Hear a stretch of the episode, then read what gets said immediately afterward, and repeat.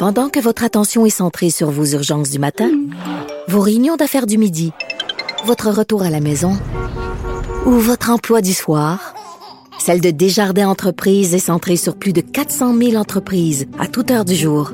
Grâce à notre connaissance des secteurs d'activité et à notre accompagnement spécialisé, nous aidons les entrepreneurs à relever chaque défi pour qu'ils puissent rester centrés sur ce qui compte, le développement de leur entreprise. Avocat à la barre. Avec François-David Bernier. Des avocats qui jugent l'actualité tous les matins. On est maintenant rendu à l'étape des questions du public. Vos questions que vous nous posez sur le Facebook par la ligne 187 Cube Radio, sans frais d'avocat. Profitez-en. Maître Boily qui est avec moi. Oui. Euh, Toujours au poste. Donc, on commence par la première. Sophie, elle, de Mascouche, demande si c'est bien réglé que le. Que les- euh, pardon. euh, c'est- bien réglé que les nouveaux préposés aux bénéficiaires qui ont été formés vont réellement gagner 26 de l'heure ou si encore une promesse en l'air qui ne sera pas tenue, ben, d'a- d'avance, le, le, le- M. Legault est revenu, me dit qu'il il, promet. Là. Je peux pas Ben là, croire qu'ils ouais, l'auront pas. écoutez, la question, évidemment, s'adresse à des avocats. là. Alors, nous autres, on répond en droit. Euh, ce que le gouvernement a annoncé en mai euh, cette année, il disait que M. Legault avait dit que les gens, euh, euh, avec tous les autres avantages sociaux, euh, ça serait un salaire de 940 par semaine, là, donc 49 000 par année, donc 26 l'heure. C'est ce qui a été annoncé. Et cette semaine, il y a eu un petit qui, euh, quiproquo. Mais c'est parce pour les que- nouveaux, ben, c'est ça. C'est ça, là. la- C'est ça l'affaire. Puis, mais là, ils sont en train de négocier convention collective aussi. Il faut comprendre que les nouveaux puis les anciens, ça va s'arrimer, ça, éventuellement. Ah, ben là, ça s'appelle de, c'est de la pression. là. oui. C'est, c'est- gars, on engage les nouveaux, ils ont 26 Ouais, puis moi, j'ai si, 22. hey, si tu signes la convention, tu vas avoir le 26 Ben, C'est-à-dire que ce qu'on a fait des petits calculs, puis c'est le journal qui l'a fait cette semaine, là, on, on faisait des petits calculs avec les salaires actuels à 20,55 et les, les- les autres primes, des primes COVID, des primes ci et primes ça, ça donnait 25 et 60. Alors, on n'est pas loin du 26 Mais effectivement... Faut qu'il puis là- signe. Puis là, le premier ministre, alors, il y, a, il y a des préposés qui ont sorti depuis quelques semaines en disant, parce qu'il y a eu d'autres qui ont dit, ben là, on n'aura pas le nombre d'heures qu'on nous avait garanti, etc. Mais ça, c'est un autre problème, on n'en parle pas ce matin, mais ce que je veux dire, c'est que il y, en a qui ont des préposés qui euh, et ont dit, ben écoutez, on est berné, c'est pas le salaire que le gouvernement nous avait promis, donc on va avoir ça. Ah, M. Legault a, mis court à, tout ça, là, euh, cette semaine.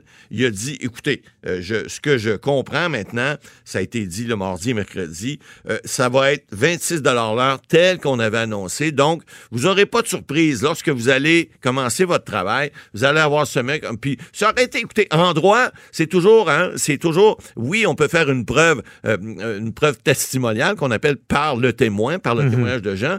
Mais en droit du travail, un contrat de travail, ça doit être respecté. Donc, si un contrat de travail, par exemple, ça serait indiqué 23 l'heure, même si on vous avait- dit 26 puis vous avez signé à 23, ben vous êtes prêt avec 23. Or, le Ouais. premier ministre a dit non, non, ça va être 26 on va respecter notre parole, puis les, les on sait qu'il faut qu'ils soient bien payés. C'est pour ça que j'aime no- notre euh, premier ministre Legault, c'est qu'il est direct. Ça paraît qu'il est issu- du milieu des affaires parce qu'il règle ça assez rapidement. Et c'est bien ici. Ouais.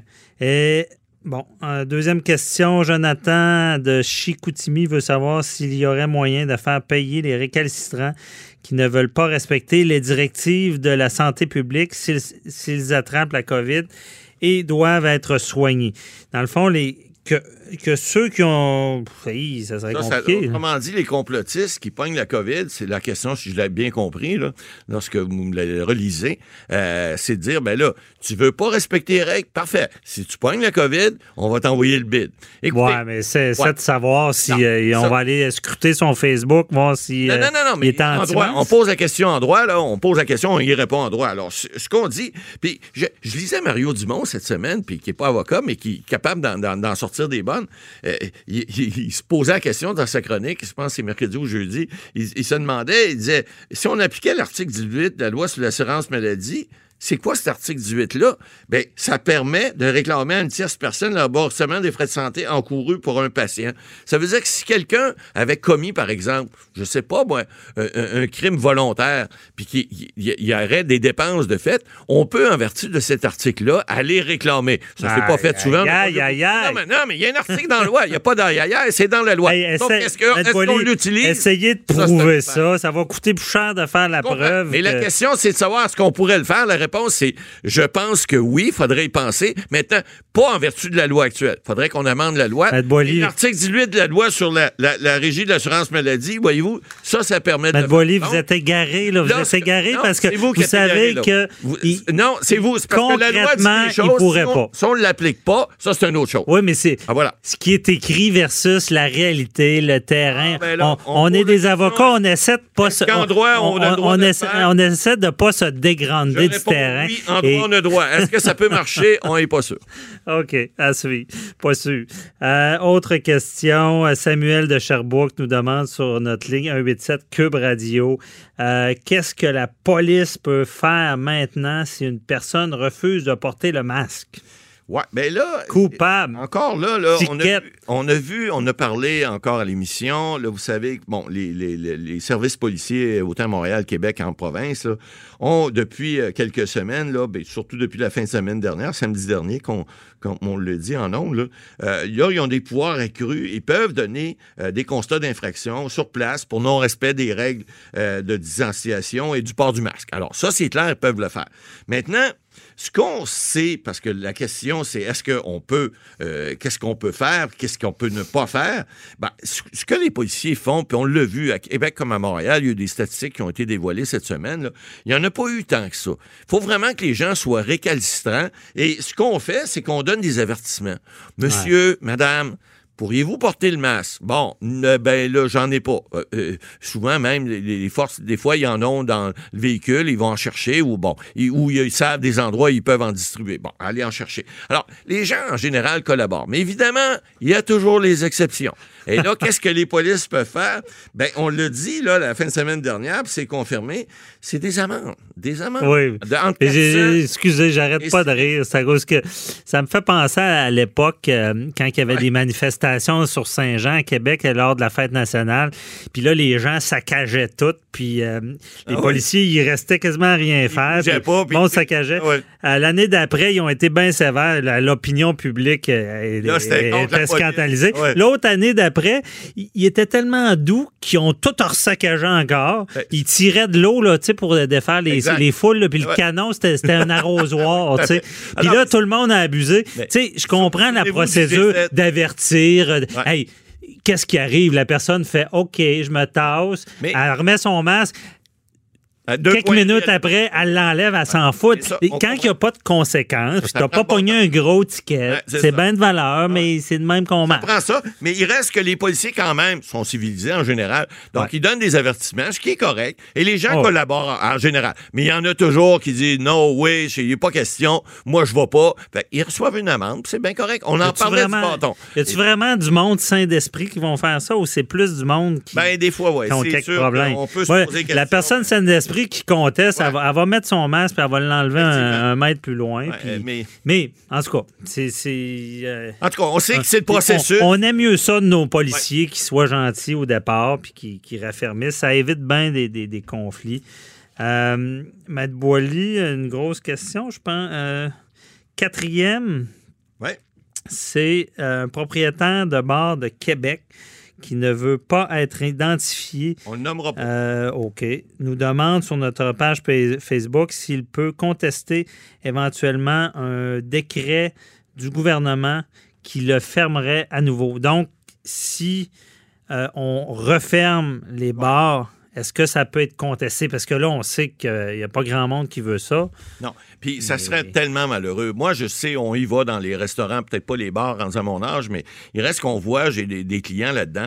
On essaie de respecter. Il y en a qui malheureusement ne respectent pas, on l'a vu. Là. Ouais. Euh, puis vous avez eu à l'entrevue la semaine dernière, M. Grenier. Là, et, et- et- écoutez, et- et le, le- le principe étant que la loi, évidemment, la loi s'applique à tous. Là, on parle de région, on a dit les zones vertes, les zones jaunes, les zones oranges, les zones rouges. Bon, si vous tombez au orange, là, on parle de certaines régions, Québec en est une, euh, peut-être d'autres aussi, qui peuvent euh, tourner à l'orange, on fermerait les bars à ce moment-là. Bon, est-ce qu'on pourrait pas venir contester? C'est une bonne question, parce que si on parle d'une province en entier, c'est plus difficile de dire, ben là, écoutez, moi, j'ai un bar en cette île, c'est pas la même chose qu'à Montréal. Mais si on ferme juste une région particulière, est-ce qu'on pourrait pas dire, moi, dans ma zone, dans cette région-là, il devrait y avoir une Ouais, exclusion? mais quelle une expérience judiciaire. C'est très Ça va être laborieux. Mais Maître Boily, ce Très serait pas la job de l'opposition de, de- pense que de oui. se battre pour ça. là? Je pense que oui, la réponse est est plus politique que juridique. Alors, la réponse juridique, c'est il y a toujours possibilité. Vous allez toujours, monsieur, trouver un avocat ou une avocate qui va être prêt à sortir les, sa toge puis à dire voici, on va aller défendre le, le, le, le, le, le, le, cas, on va, on va défendre le point. Maintenant, est-ce que, puis là, ça peut être des délais importants, mais il reste que, oui, il pourrait y avoir des débats judiciaires là-dessus. Maintenant, vous avez parfaitement raison. C'est beaucoup plus politique. C'est à l'opposition de l'Assemblée nationale de faire son travail. Je pense qu'ils le font. Et puis, à dire au gouvernement, écoutez, il y a des cas, peut-être que vous devriez faire, on dit en, matière municipale, du spot zoning. C'est-à-dire de faire quelque chose pour cibler une région, mais dans une- une- une- un coin dans une région et pas juste une région, par exemple, administrative, tout fermé. Alors ça, ça pourrait se faire. Est-ce que ça peut se contester de façon judiciaire? La question est là. La réponse est oui. Est-ce que ça va donner du résultat? Vous êtes pas mal mieux de passer par vos députés, vos ministres, mettre de la pression Ben, politique. avec ce qu'on connaît de la loi sur la santé publique et l'état d'urgence sanitaire, du moins pendant l'état d'urgence sanitaire, ça, Et va, ça, va être- ça- serait ça top. Ouais. Mais juridiquement, ça peut se faire. Parce que- Mais On n'a plus de nouvelles là, de ceux qui ont, qui ont demandé. euh, non, on n'a pas eu là, euh, le, le groupement, le groupement ouais. qui, euh, je me souviens plus du nom là, mais on n'a pas eu de nouvelles. Mais c'est évidemment un contrôle judiciaire sur le confinement. Ça va suivre, ça Ouais. va suivre son cours. Pas facile. Merci, Maître Boily. Bonne semaine. C'est tout pour nous. Donc, en fin de semaine, on on n'a pas le choix, j'ai pas le choix de vous dire soyez donc prudents, essayez donc de, de respecter les règles. Ouais, mettez les masques, suivez la règle de distanciation. Je sais. Tout le monde a, plein de bonnes intentions. Le, vrai danger, c'est quand vous arrivez au- à la rencontre, on, a le goût de voir les gens qu'on aime, qu'on connaît, puis c'est là qu'on relâche la garde. Puis c'est- malheureusement, on veut pas euh, se retrouver euh, dans le pire. On veut pas refermer des établissements, reconfiner. Donc, on parlait euh, toute l'émission d'étiquettes et tout et tout. Oui, mais je pense que ce qui, peut fonctionner encore plus, c'est la bonne volonté des gens. Donc, on vous invite à respecter ces règles sanitaires. Donc, c'est tout pour nous. On se retrouve la semaine prochaine, même heure, même poste. Bye bye.